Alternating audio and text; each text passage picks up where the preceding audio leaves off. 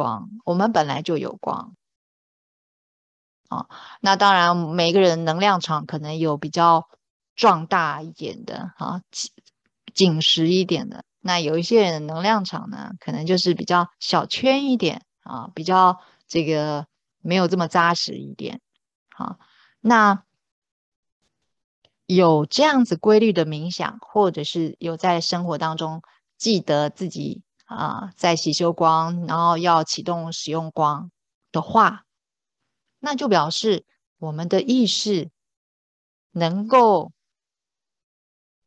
集聚焦在光的品质上面。那我在说话跟我在做事情的时候，我就会把光的力量用出来。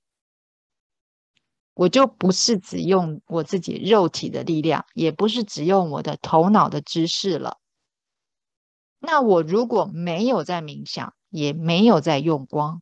但是因为你进入这个课程里面，你一样会是在那一周，因为我们在上课嘛，我们还是有，还是有每一周回来，我们都在这个上司帮你运作在这个光里面嘛，啊，然后甚至于你每一天会发生的事情，也都跟这一些光的品质是有关联性的，因为这个是上司的教导，啊，虽然你没有意识到，你察觉不到。那呢，它就是没有提升，但是它还是在运作，在同样一个层级上面运作。好，那所以呢，不管你怎样，你都在光里面，只不过你有在提升，还是在这个同样的这个程度当中，慢慢、慢慢、慢慢的、慢慢的往上、慢往上爬。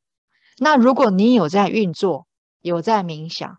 那你的提升就会非常的快速，